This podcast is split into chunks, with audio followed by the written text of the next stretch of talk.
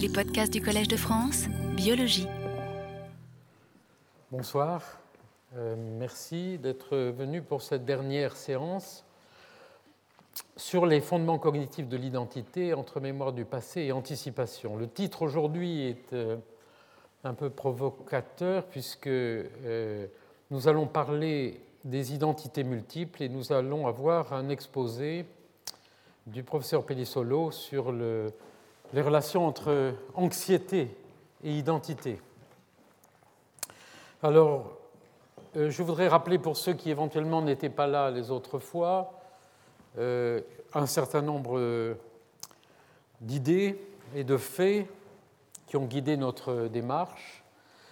Tout d'abord, vous rappeler l'étendue du champ, l'étendue du problème et ce, euh, ce, sommaire du livre de Stéphane Ferret qui illustre de façon magnifique à quel point, dans, cinq leçons comme celle que j'ai eu le privilège de faire, et on ne peut que analyser des éléments très spécifiques du problème de l'identité, puisque c'est une question qui a intéressé à la fois des philosophes, des scientifiques, des psychologues, des psychiatres depuis très longtemps.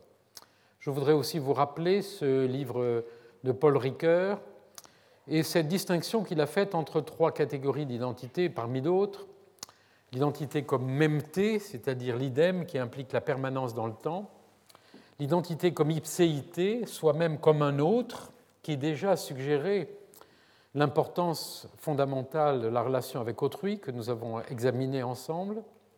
Soi-même comme un autre suggère que l'ipséité du soi-même implique l'altérité à un degré si intime que l'une ne se laisse pas penser sans l'autre.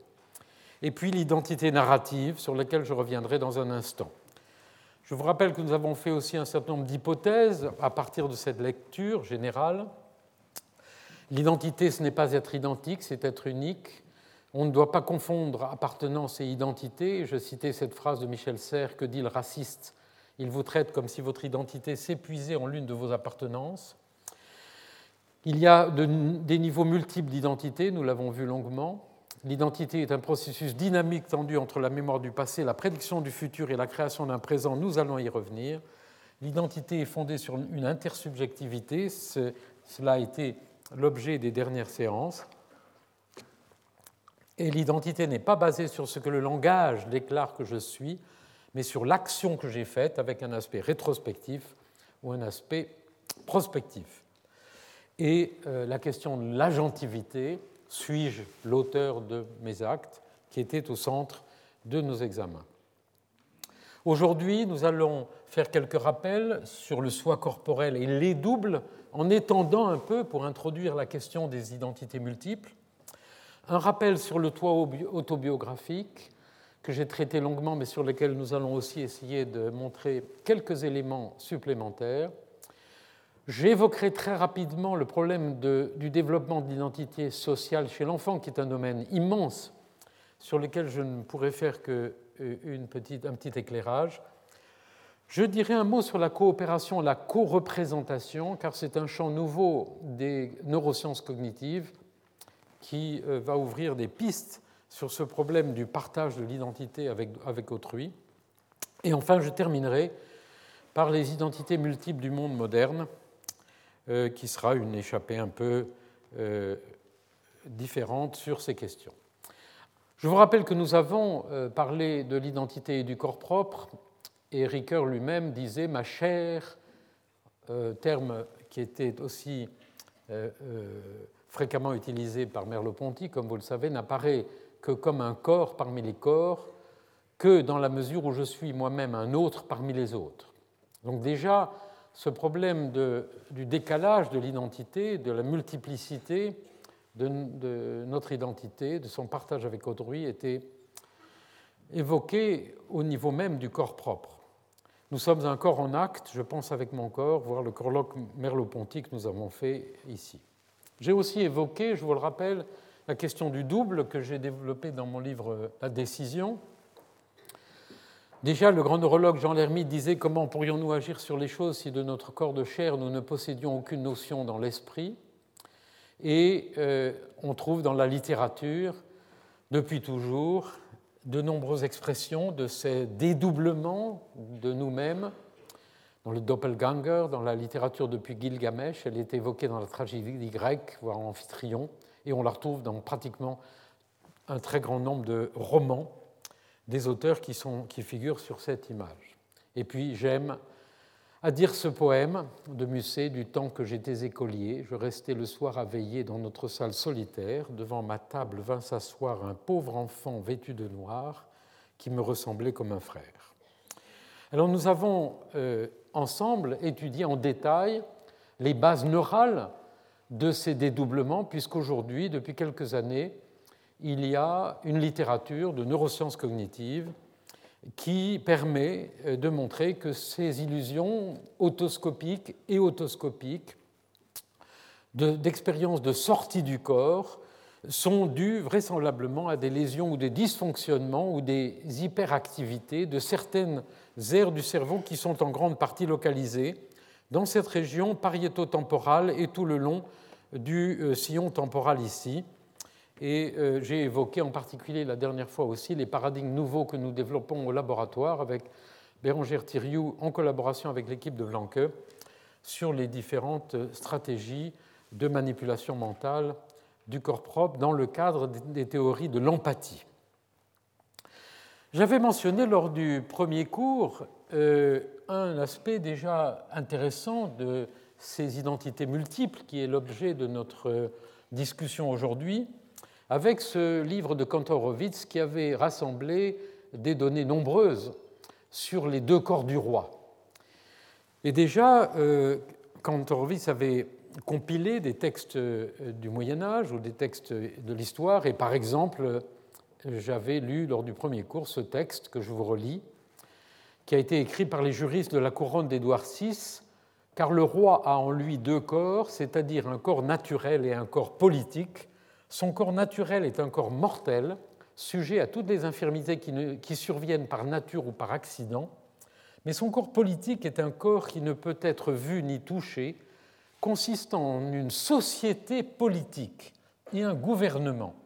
C'est donc un corps, j'en fais le commentaire, qui est un corps social, qui représente en quelque sorte une multitude, et pas simplement un deuxième corps.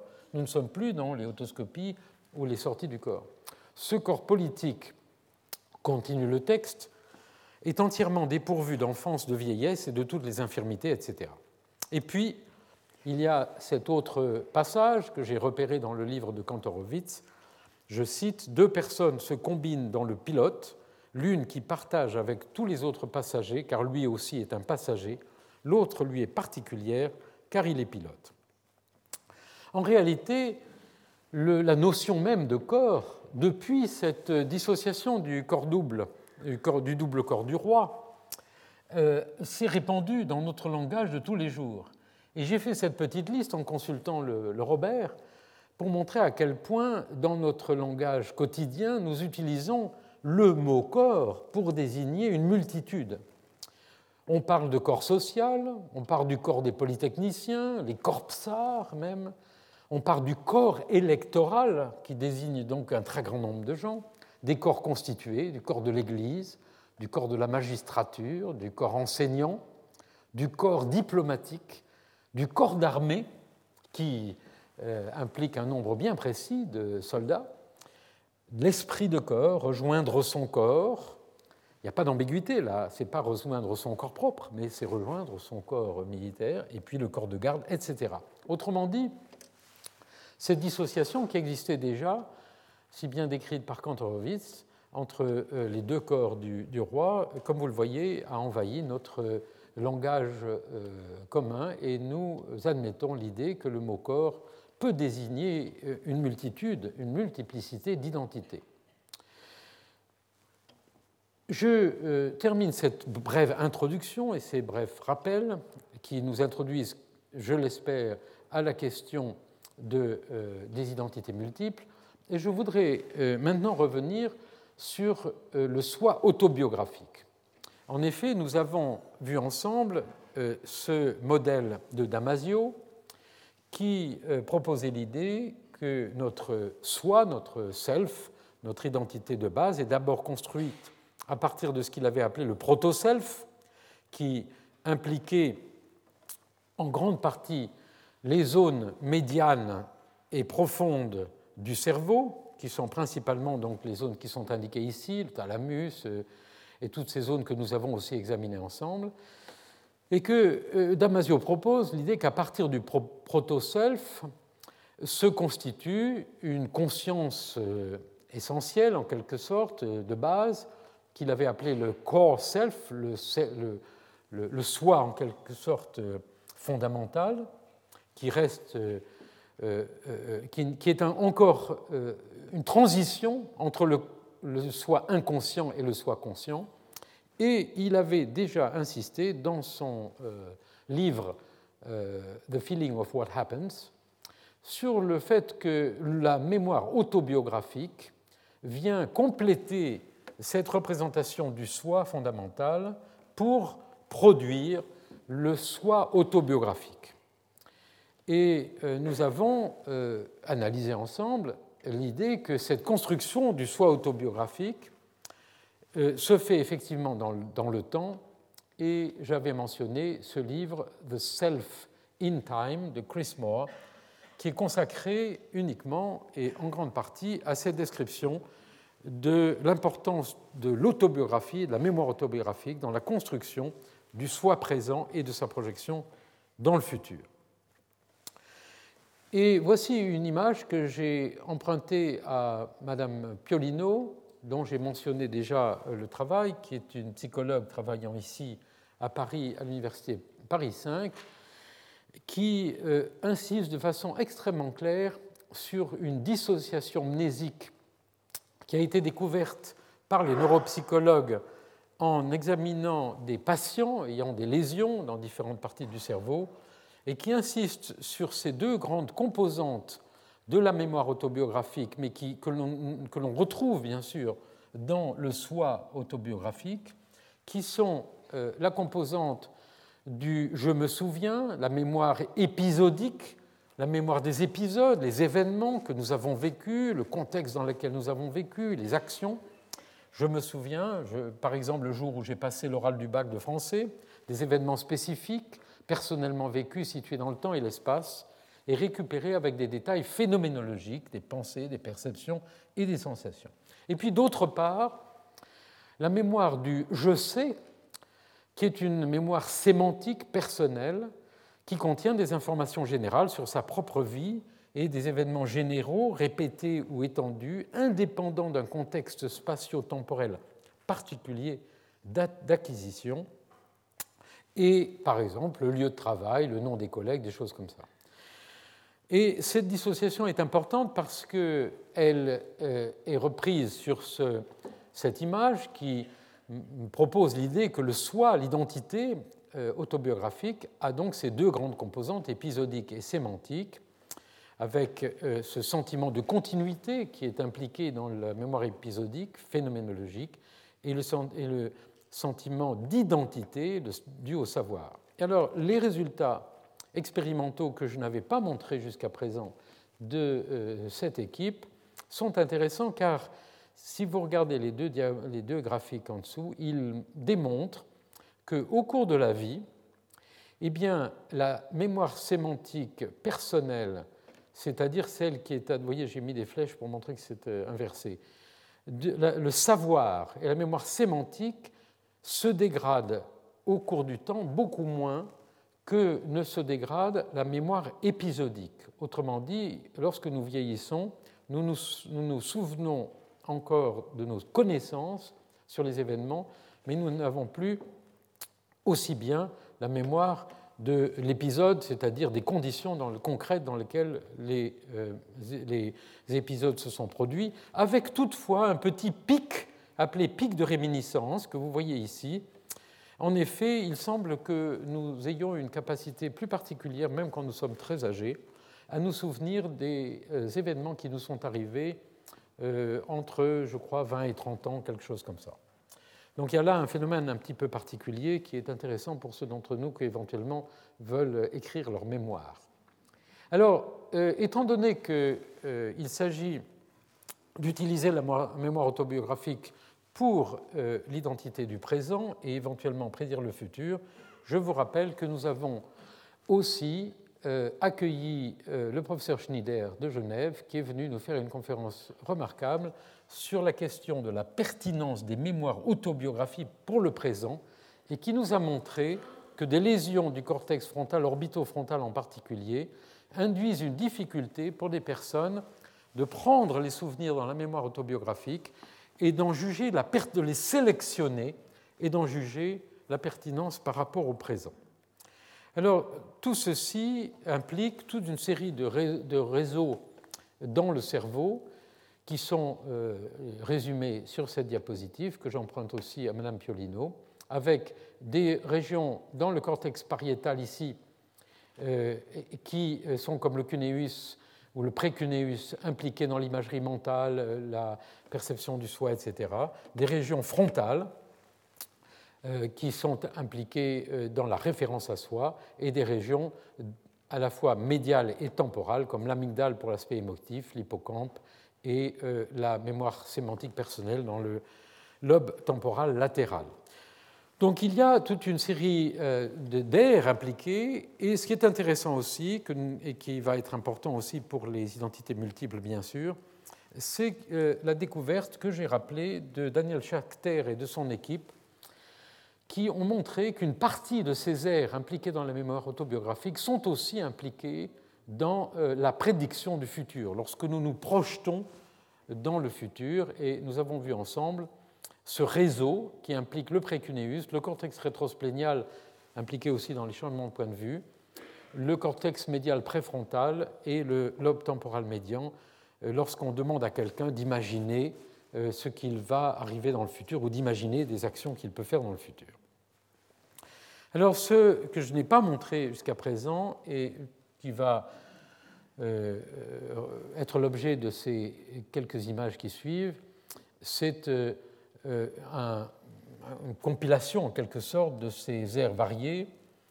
Cette liste que vous voyez ici et que vous ne pouvez absolument pas lire lorsque vous êtes au-delà sans doute du troisième rang de cette salle, est destinée à montrer, encore une fois, qu'il faut éviter une phrénologie trop excessive et qu'il ne s'agit pas de bien que certaines aires soient fondamentales et cruciales pour ces opérations de référence à soi ou d'interaction avec autrui, il s'agit de réseaux qui peuvent être complexes.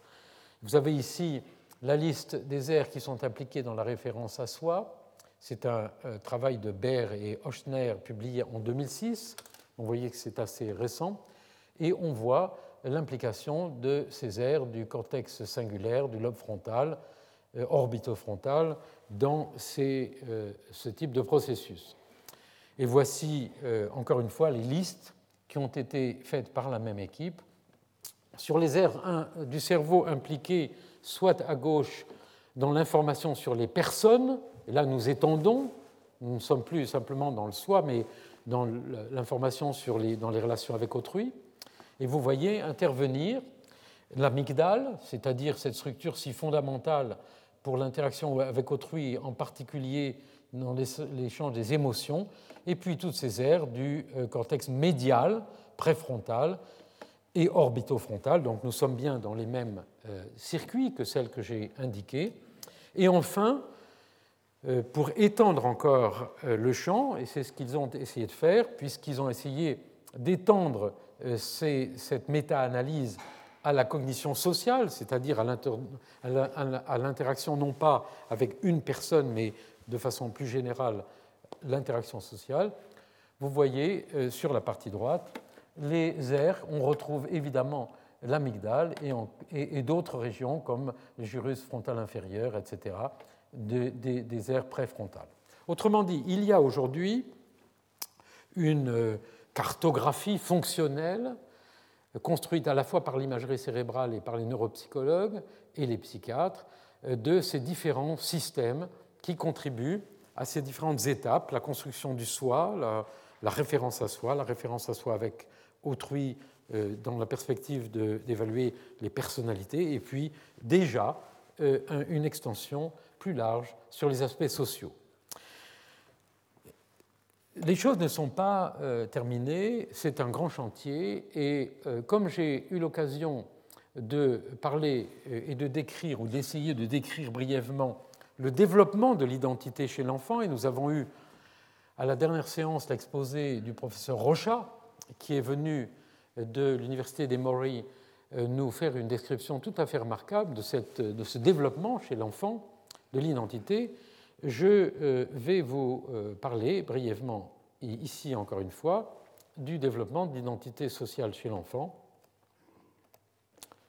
Si mon ordinateur veut bien avancer. Voilà.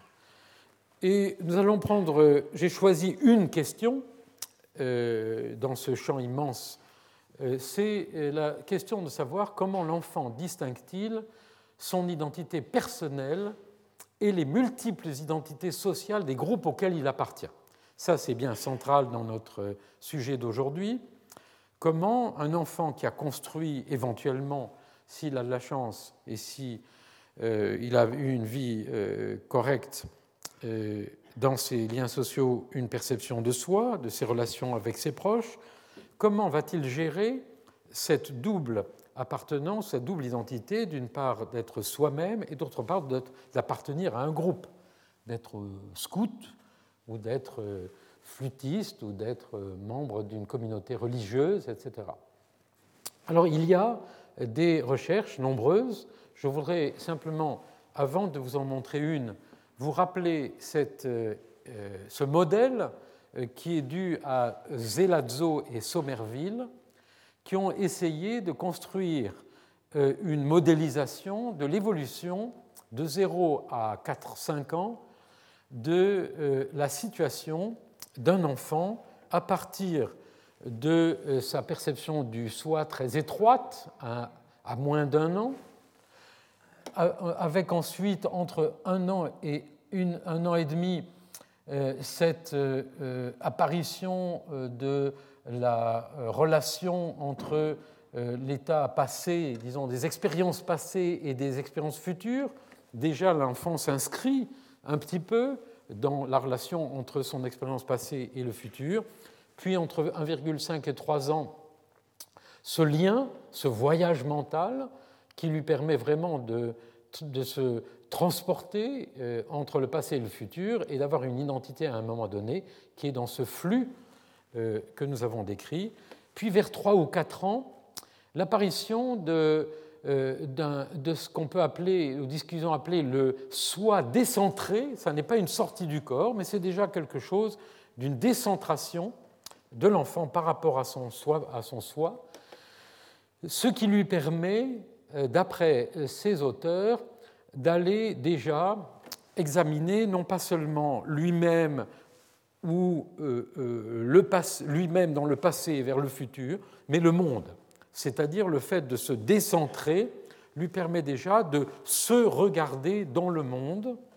Et à partir de 4 ans, cette idée qu'ils ont proposée dans ce qui est un modèle, c'est la capacité d'avoir construit un soi autobiographique à la fois ancré sur le passé et projeté vers le futur avec une décentration par rapport à lui-même, un double de soi en quelque sorte, cette capacité euh, que nous avons évoquée dans la dernière séance qui nous permet peut-être d'être empathique, c'est-à-dire qui me permet maintenant d'essayer d'imaginer si vous comprenez ce que j'essaye de raconter, par exemple, eh bien, euh, ces auteurs disent qu'à partir de 4 ans et plus, euh, l'enfant peut à la fois construire une idée du monde de son, une histoire de son de son, histoire à lui, pardon, mais en même temps construire une histoire du monde, c'est-à-dire commencer à pouvoir élaborer une véritable vie sociale, en quelque sorte, une histoire du monde extérieur. Donc ça, c'est un modèle. Et nous avons aussi, toujours pour introduire euh, euh, le, travail que je vais euh, introduire dans un instant, nous avons aussi posé la question de savoir si dans cette évolution, euh, du soi chez l'enfant, à quel moment arrivait euh, l'émotion et l'affect. Et euh, j'avais montré ces deux modèles qui ont été proposés, l'un proposant que l'affect intervient très tard, après un an, tard, c'est-à-dire pas très tard, mais après un an, simplement, alors que dans, l'acquisition de l'attention conjointe, par exemple, mais de façon plus générale dans tout ce qui est la diade ou la triade des interactions avec autrui, alors que d'autres modèles proposent l'idée que l'affect intervient très très tôt dans la conscience de soi et dans l'expérience. Eh bien, aujourd'hui, j'ai trouvé ce travail de Mark Bennett et Fabio Sani, publié dans Social and Personality Psychology Compass en 2008, donc un travail très récent, qui n'est sûrement pas le seul, et je ne suis pas un spécialiste de ce domaine, il y a peut-être de meilleurs spécialistes dans la salle, mais ces euh, deux chercheurs ont euh, fait des revues sur euh, ce qu'ils appellent le développement de l'identité sociale chez l'enfant et ont, posé la question que je posais tout à l'heure, quand le groupe devient-il une partie du concept du soi? Alors c'est un sujet extrêmement important aujourd'hui, bien sûr, la confusion possible qu'il y a entre, et depuis toujours d'ailleurs, entre l'identité personnelle et une identité qui éventuellement se fond, se fusionne avec l'identité du groupe, avec toutes les dérives que vous pouvez imaginer, en même temps que toute la force que peut donner euh, cette possibilité d'identifier son soi à celle d'un groupe. Donc ces deux volets de, euh, euh, de, ce processus. Alors, ces chercheurs, et je dois me contenter ici de généralité, mais je vais vous lire en français ce texte qui est en anglais sur cette diapositive et que j'ai laissé en anglais exprès pour que nous puissions avoir de première main, pour ceux d'entre vous qui, comprennent l'anglais, les mots. La recherche de psychologie développementale, disent ces, auteurs, a de façon régulière négliger la distinction entre la catégorisation du soi dans des termes de groupe et cette question de l'identification subjective avec un groupe. On a suggéré, on a supposé dans la littérature que euh, euh, l'attribution euh, par un enfant à une étiquette de groupe, par exemple, je suis un américain-chinois, I am a Chinese American, reflète l'identification propre avec la catégorie qui est dénommée. En fait, ces auteurs disent que toute cette littérature et ces recherches qui ont été faites est, doit être réévaluée avec des mesures plus subtiles. Et il euh, conclut, et vous voyez, je vous laisse exprès la phrase en anglais pour que certains d'entre vous puissent euh, désapprouver ma traduction éventuellement, nous pourrons en discuter tout à l'heure, il conclut qu'il euh, y a un âge crucial, qui est l'âge d'environ 5 ans, qui est l'âge auquel l'enfant peut s'identifier de façon euh, claire avec un, groupe social. Et rappelez-vous une des diapos précédentes qui plaçait justement euh, dans le modèle de Somerville à 4 ans plus la capacité de d'avoir ce processus par lequel on se dissocie de soi-même et on a à la fois une vision de, sa, de son, identité autobiographique et du monde extérieur. Donc euh, cet âge de 5 ans euh, a l'air d'être effectivement un âge crucial pour ce passage à l'identification dans des groupes sociaux. Et ils, euh, ils, sont plutôt du côté des gens qui pensent que les aspects cognitifs doivent peut-être précéder, antecede en anglais, les aspects affectifs. Donc vous voyez que les deux schémas que j'ai montrés dans les diapos précédentes sont des modèles clairs au moins sur cette discussion de l'élaboration et de la capacité euh, d'un enfant tout d'un coup de s'identifier à un groupe. Alors, euh, l'histoire euh, devient plus compliquée, car ces auteurs, Bennett et Sani, dans Developmental Science, en 2008, ont commenté un processus par lequel, éventuellement, euh, un enfant qui s'associe ou qui s'identifie trop éventuellement, au groupe peut se dépersonnaliser. Alors les psychiatres qui sont ici ont certainement d'autres termes pour désigner tout cela, mais je vous résume euh, la théorie de ces euh, auteurs. Et là aussi, j'ai donc laissé pour les spécialistes en anglais le texte que je vais traduire, sûrement euh, mal ou pas très bien, mais ceci va permettre au moins à ceux d'entre vous qui ne comprennent pas l'anglais d'avoir une idée de la théorie qui est proposée par ces auteurs. Cette théorie, ils l'ont appelée la, euh, Self-Categorization Theory, SCT, catégorisation du soi. Et euh, ils euh, définissent la dépersonnalisation en disant que la dépersonnalisation se produit dans les membres d'un groupe, d'un même groupe, lorsque ils commencent à avoir l'impression qu'ils sont tous identiques et que ceci conduit à une perception de soi en termes de nous et non pas en termes de je ou de moi. Tout ça est dans un sens trivial, mais au moins ça permet de clarifier la terminologie.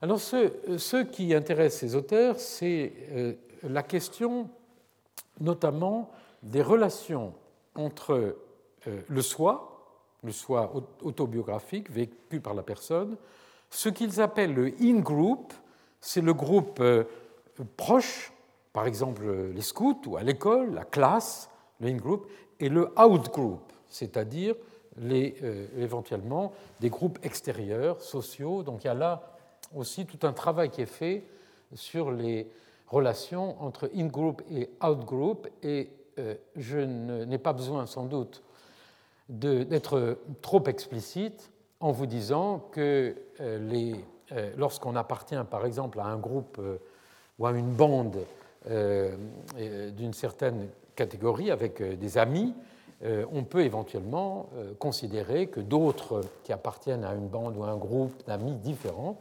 sont un out-group, même si ces groupes sont d'une certaine façon de structure équivalente. Donc j'ai eu l'impression, en lisant cet article, que derrière cette analyse qui peut paraître un petit peu académique, il y a euh, un travail important euh, de psychologie sociale. Alors ce qu'il propose, c'est que... Euh, alors il donne l'exemple du psychologue qui se, qui, se, catégorise comme un psychologue par contraste au sociologue. Eh bien, ils disent que dans ce cas-là, celui qui veut par exemple, se distinguer comme psychologue des sociologues aura tendance à exagérer son statut de psychologue. C'est-à-dire qu'il y a un travail qui fait que lorsqu'on essaye de s'identifier à un groupe, qu'on appelle le in-group, éventuellement on aura tendance à exagérer sa participation et à perdre d'une certaine façon sa personnalité propre pour se fondre plus dans ce, dans ce groupe-là de psychologues, pour pouvoir augmenter la, la, distinction avec les autres. Autrement dit, on, prend une personnalité multiple de son propre groupe pour être différent des autres. Et euh, ils disent que, donc il y a ce texte euh, sur le processus de dépersonnalisation qui, implique une, euh, une, compréhension du soi comme possédant les caractéristiques stéréotypées qui sont normalement celles du groupe auquel on appartient et qui n'ont pas les caractéristiques du groupe extérieur. Autrement dit, il y a là tout un chantier intéressant qui n'a pas l'air du tout d'être stabilisé, puisque Bennett et Sani critiquent les approches qui ont été faites jusqu'à présent. Alors il y a dans leur texte toute une, toute une expérimentation quantitative qui n'est pas dans mon propos de résumé. Par contre, est, ce qui est intéressant, c'est de constater qu'aujourd'hui, en parallèle avec ces réflexions et ces mesures qui sont faites par les psychologues expérimentaux sur, disons, le cerveau social, il y a aussi euh, des tentatives euh, dans le domaine des neurosciences cognitives euh, par les spécialistes d'imagerie cérébrale pour essayer de regarder les réseaux du cerveau qui sont impliqués dans ces différents mécanismes. Et c'est le travail que nous faisons depuis cinq séance qui est d'essayer de mettre en correspondance avec des difficultés, c'est un peu un grand écart, ces deux domaines, et je vais essayer de le faire ici très brièvement avec toutes les réserves qu'évidemment cela suppose. Voici par exemple un, article de Satpiut et Lieberman publié dans Brain Research en 2006, donc récemment, qui est intitulé directement, et là aussi j'ai laissé le titre en anglais, Integrating Automatic and Control Processes into Neurocognitive Models of Social Cognition. Donc il y a là une prétention de ces neuroscientistes de euh, faire un travail justement sur la cognition sociale, c'est-à-dire de dépasser le simple travail tel que nous l'avons examiné sur la perception du soi, la première personne, la troisième personne, voire les travaux que j'ai mentionnés de, de euh, et d'autres. Et il propose dans, euh, dans ce travail qu'il y aurait au fond deux systèmes, un système qu'ils appellent réflexif, qui correspondrait à des processus automatiques et qui inclurait, et vous allez les reconnaître ici, l'amygdale, le cortex orbitofrontal, les ganglions de la base, qui sont des structures très importantes dans la sélection de l'action, le cortex latéral temporal et euh, le euh, cingulum dorsal antérieur, structure que nous avons déjà vue dans, plusieurs fois dans, nos, euh, dans, dans, les examens que nous avons faits des processus de l'identité. Et puis un deuxième système qu'ils appellent un système réflectif, qui correspondrait dans leur terminologie à des processus contrôlés de l'interaction sociale et qui inclurait le euh, cortex préfrontal latéral, le lobe temporal médian, le euh, cortex pariétal postérieur, le cortex rostral cingulate et des aires, encore une fois, médiales et dorsomédiales. Alors vous voyez dans ce deuxième système l'importance de ces aires médiales, du lobe temporal en particulier, et du, cortex préfrontal que nous avons euh, déjà euh, vu activer dans toute une série de, processus concernant la mémoire autobiographique, etc. Et puis, euh, je voudrais citer pour les spécialistes qui sont ici un travail récent, extrêmement intéressant, qui montre, la tentative que font les chercheurs dans notre domaine pour déborder les seuls problèmes de perception de l'espace, de relation de soi, et entrer dans cette, euh, dans cette neuroscience de la psychologie sociale, un travail de euh, Eleanor Maguire, oui, encore elle, elle est remarquable, elle est à Londres, sur euh, la perception de l'espace. Vous savez qu'Eleanor Maguire a fait de très très belles recherches, non seulement sur la, sur la perception de l'espace, sur l'hippocampe, et elle a publié en 2005 ce travail dans lequel elle a essayé de regarder si les mêmes aires du cerveau étaient impliquées lorsque on imaginait qu'on naviguait euh, dans euh, des espaces. Par exemple, euh, elle prenait un groupe d'amis. Ce groupe d'amis habitait, essayez d'imaginer dans votre tête en ce moment quelques cinq ou six de vos amis habitant Paris. Vous essayez d'imaginer où ils habitent et vous essayez d'abord d'imaginer que vous naviguez dans leurs différents lieux d'habitat. Donc vous allez mentalement chez un, puis chez l'autre, etc. Ou bien vous pouvez imaginer, au lieu de vos amis, que vous allez faire les courses et vous allez de la pâtisserie à la pharmacie, etc. Donc ça, c'est une, une, vraie tâche de navigation mentale spatiale, comme celle que nous avons examinée dans les cours précédents. Et puis, elle euh, a euh, aussi euh, essayé de demander aux gens d'imaginer les relations sociales qu'avaient ses amis entre eux. L'un était plutôt ami de l'autre. Donc elle a essayé, elle a demandé à ces sujets d'imaginer les liens sociaux qu'ont ses amis entre eux ou avec elle. Et elle a montré que les aires du cerveau qui sont plus actives lorsque les sujets naviguent mentalement dans Londres, puisque c'était là un groupe dans Londres, euh, activé en particulier l'hippocampe, le parahippocampe, etc. Et euh, lorsque, au contraire, les euh, sujets naviguaient dans ce qu'elle appelle le réseau social, à ce moment-là, on voyait apparaître tout ce réseau du médial, du cortex médial préfrontal et de, en particulier du gyrus frontal inférieur. Donc Vous voyez qu'il y a là une tentative extrêmement intéressante, il y a beaucoup de gens qui travaillent, à mon avis, en ce moment sur ces questions, pour à la fois relier et dissocier, c'est ça qui me paraît extrêmement intéressant, l'aspect de la relation sociale avec autrui dans ces réseaux de groupes, de groupes sociaux, et euh, la localisation. Encore une fois, on retrouve ce lien entre, euh, entre l'espace finalement et les relations avec autrui que nous avons évoqué la dernière fois dans la recherche que nous faisons en ce moment avec euh, Bérangère Thiriou en particulier, Gérard Jorland et Olaf Blanque sur l'empathie. Alors, je voudrais parler maintenant rapidement d'un autre aspect important dans cette question d'identité multiple qui est euh, la question de la coopération. En effet, euh, dès qu'une façon d'être deux, de partager en quelque sorte une identité, c'est de coopérer, de coopérer à deux. Euh, nous avons reçu hier au laboratoire une équipe de Weimar qui est spécialisée dans la réalité virtuelle et qui fait une chose extrêmement intéressante, qui se répand beaucoup en ce moment, qui est la réalité virtuelle avec plusieurs acteurs. Par exemple, en raison de la crise financière aujourd'hui, les constructeurs d'automobiles vont avoir à construire des, voitures complètement nouvelles en très peu de temps. Pour ça, pour faire cela, ils vont être obligés pratiquement de les construire en les simulant complètement en réalité virtuelle. Un peu comme on a fait l'Airbus, le dernier Airbus. Il n'y a plus le temps d'aller en fabriquer et puis voir ce qui est cassé ou pas.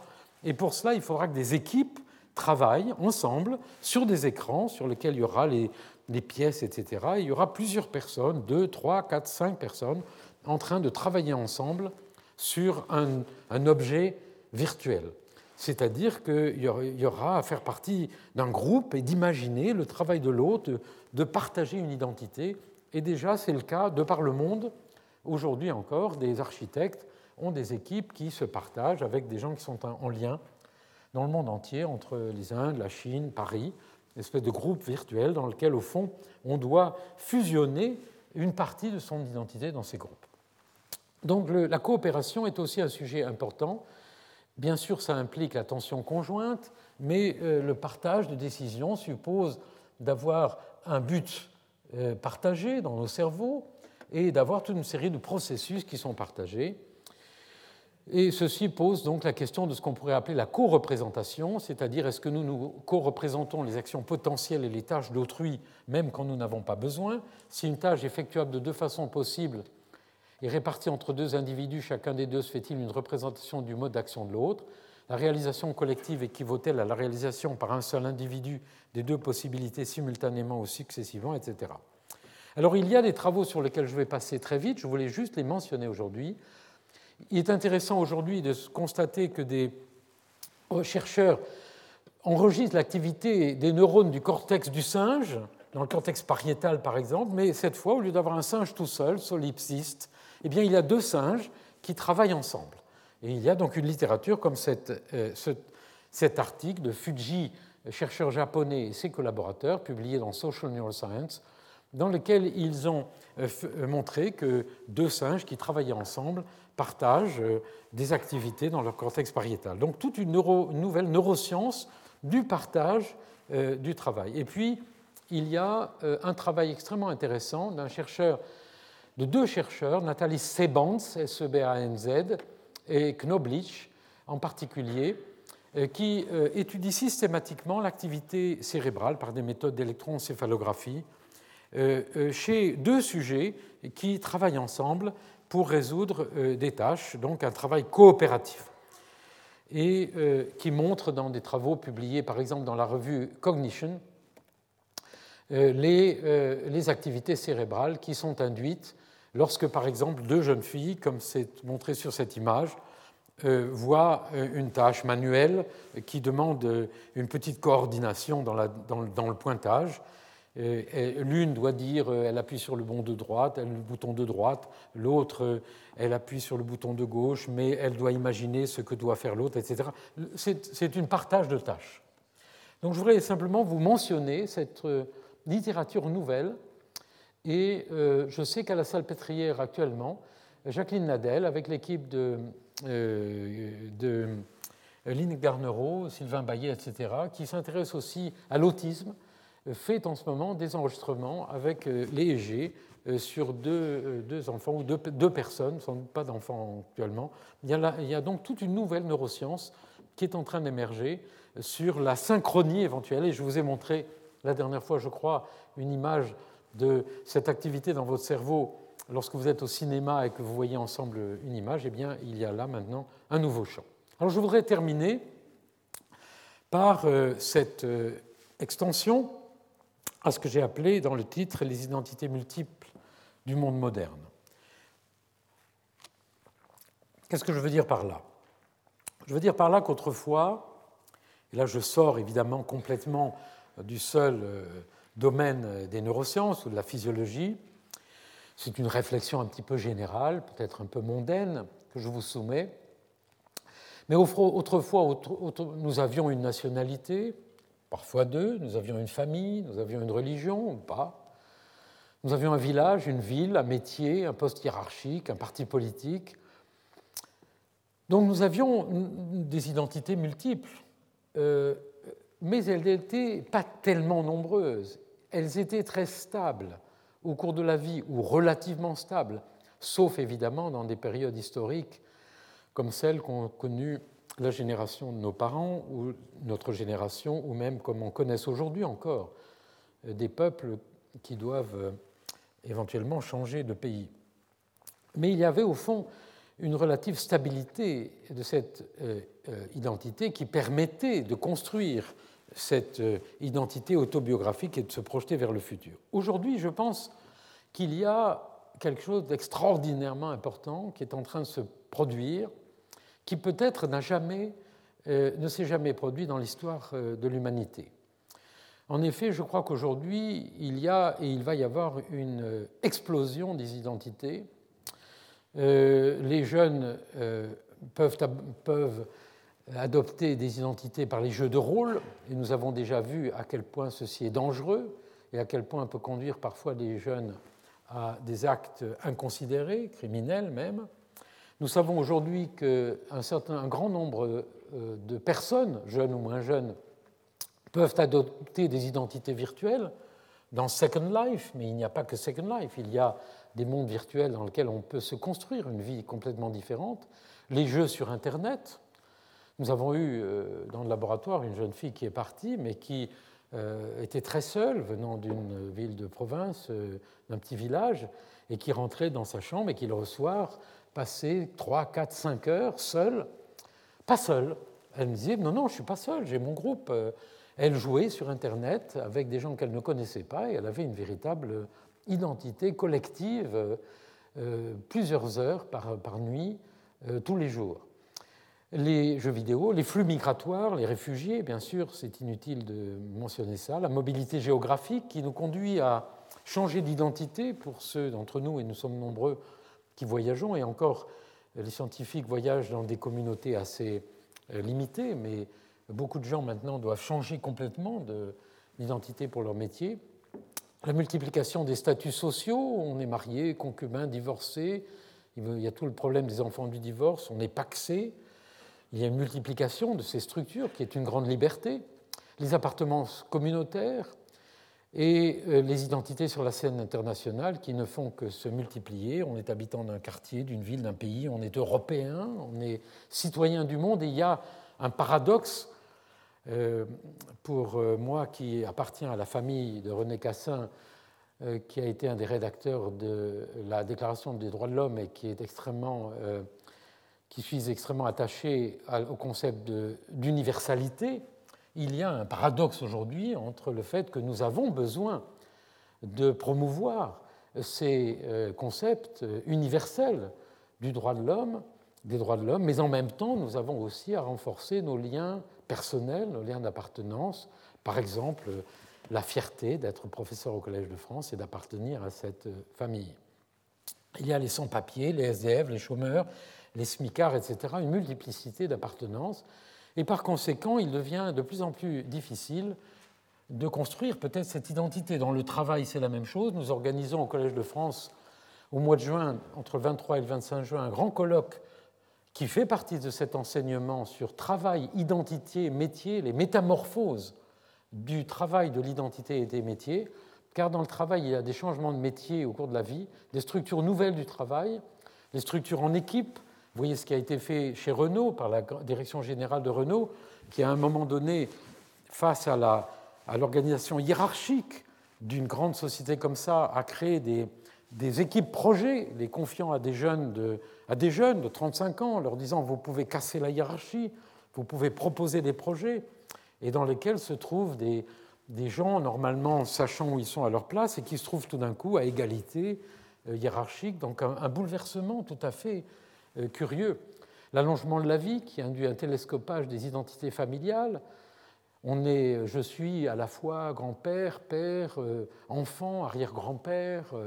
nous sommes à la fois tout ceci en même temps. Le portable, qui, le téléphone portable qui oblige à jouer avec ces, différentes identités de façon incessante.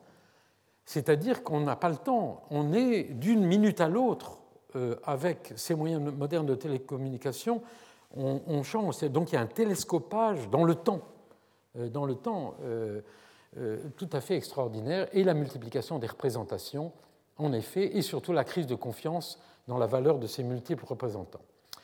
Le nom aussi, le nom est, changeant. il n'y a pas que. Il y a un très beau livre de Nicole Lapierre sur changer de nom et de très beaux livres aussi de Paroles d'étoiles sur les enfants cachés, par exemple.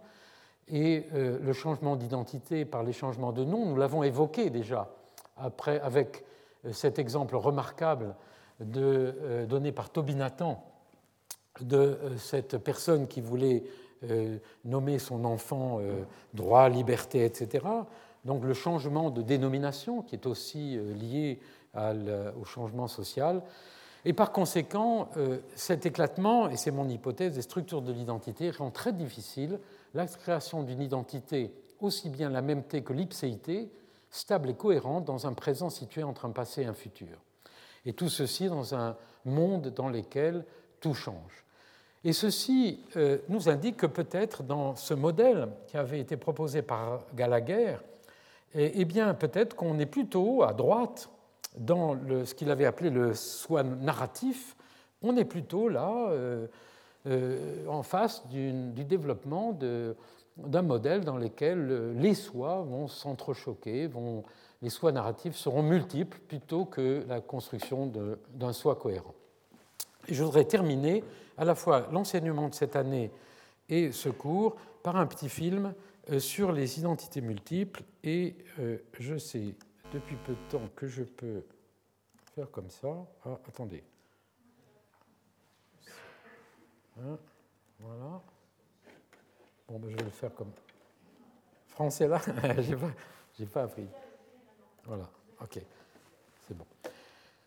Donc je vais vous montrer un petit film qui m'a été donné par le psychiatre M. Devreven, je ne sais pas s'il est là, qui est un petit film euh, qui a été tourné par des psychiatres sur les troubles de la personnalité multiple, et ceci pour introduire la conférence du professeur Pellissolo, qui va parler de tout ça avec beaucoup, avec beaucoup, de, beaucoup plus d'autorité que je ne pourrais jamais le faire.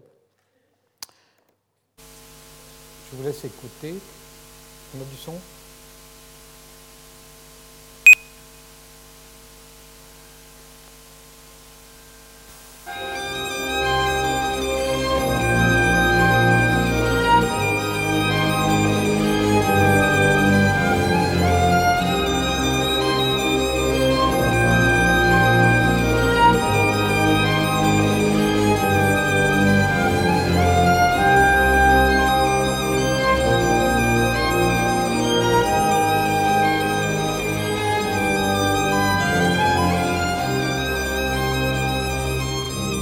I talking to?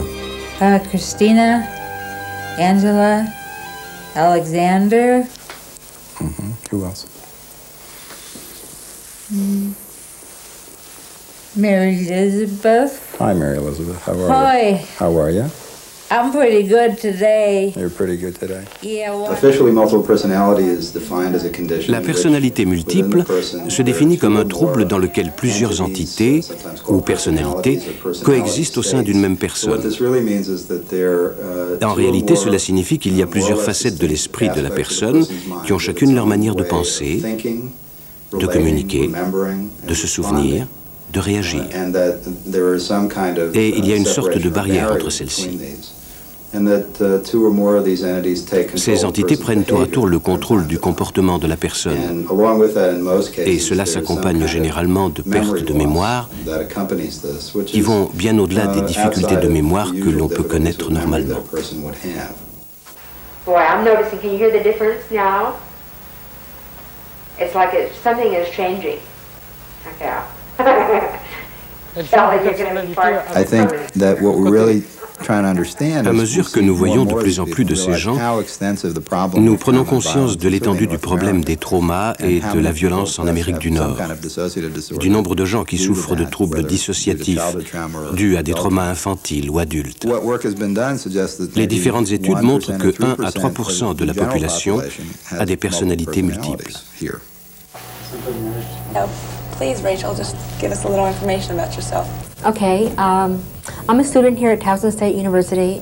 I'm working on a master's in mass communication. Um, I've been studying for about two years. Uh, I already have a master's degree in social work and have been in the field of social work about 20 years.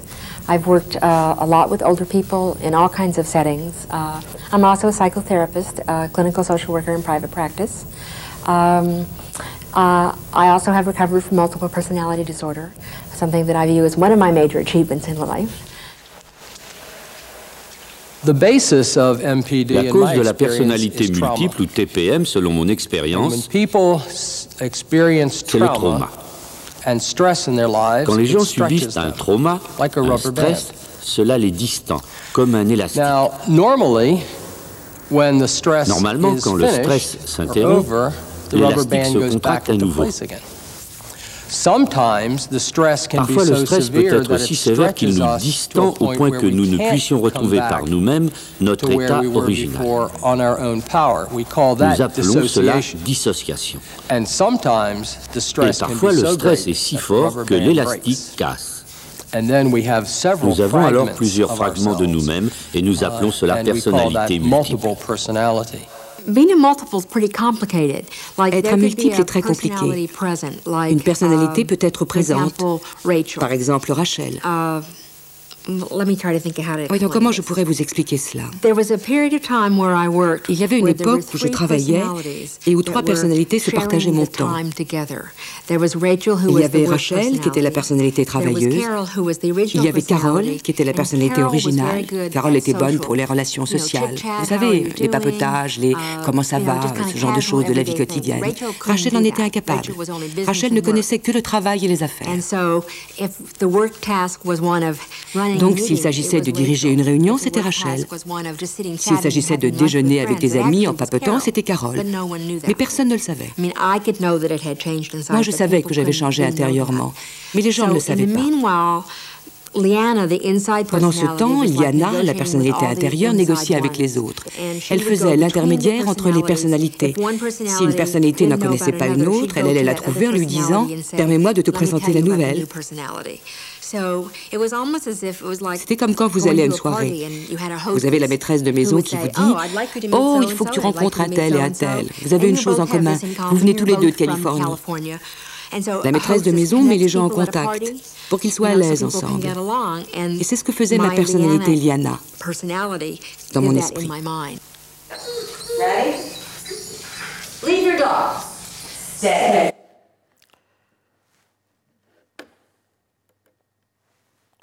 Voilà. Évidemment, euh, euh, nous attendons les commentaires du professeur Pellissolo sur cette question-là. Il m'a dit avant de préparer cette, euh, séance qu'il y avait eu des, modes de ces personnalités multiples, je pensais qu'il était intéressant de vous montrer ce film pour introduire sa conférence. Je crois qu'au cours de ces cinq séances, j'ai essayé d'ouvrir quelques fenêtres sur cette question de l'identité il est clair que nous n'avons pu faire que euh, développer ensemble quelques idées, mais je crois qu'aujourd'hui, euh, grâce à la coopération qui existe entre les psychologues, les spécialistes des neurosciences, les neurologues, les médecins, et demain, je crois, les sociologues et les spécialistes de psychologie sociale, peut-être qu'on aura un petit peu plus d'idées claires sur les identités. Merci beaucoup.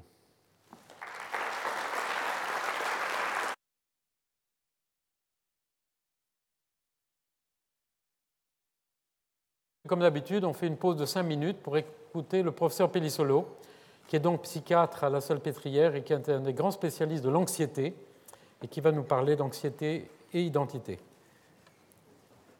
Retrouvez tous les podcasts du Collège de France sur www.collège-de-france.fr.